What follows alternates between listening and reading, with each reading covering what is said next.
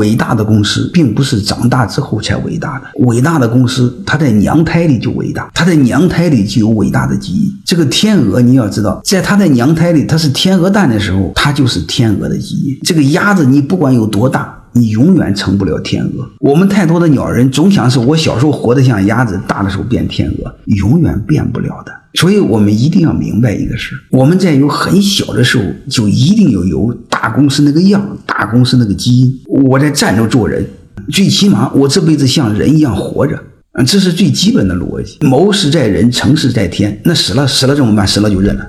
那你苟且也不一定活着，那站着也不一定活着。那你与其这样呢，我先站着再说呀。还有一个呢，就是你阳光的做事呢，你可以吸引到更优秀的人，可以走得更远。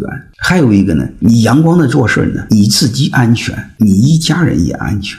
具体你看我的顶层设计课程，那里边专门有关于合伙人，包括合伙人的激励，包括自主经营体系。你们看看那个课程，那是我唯一的直播课。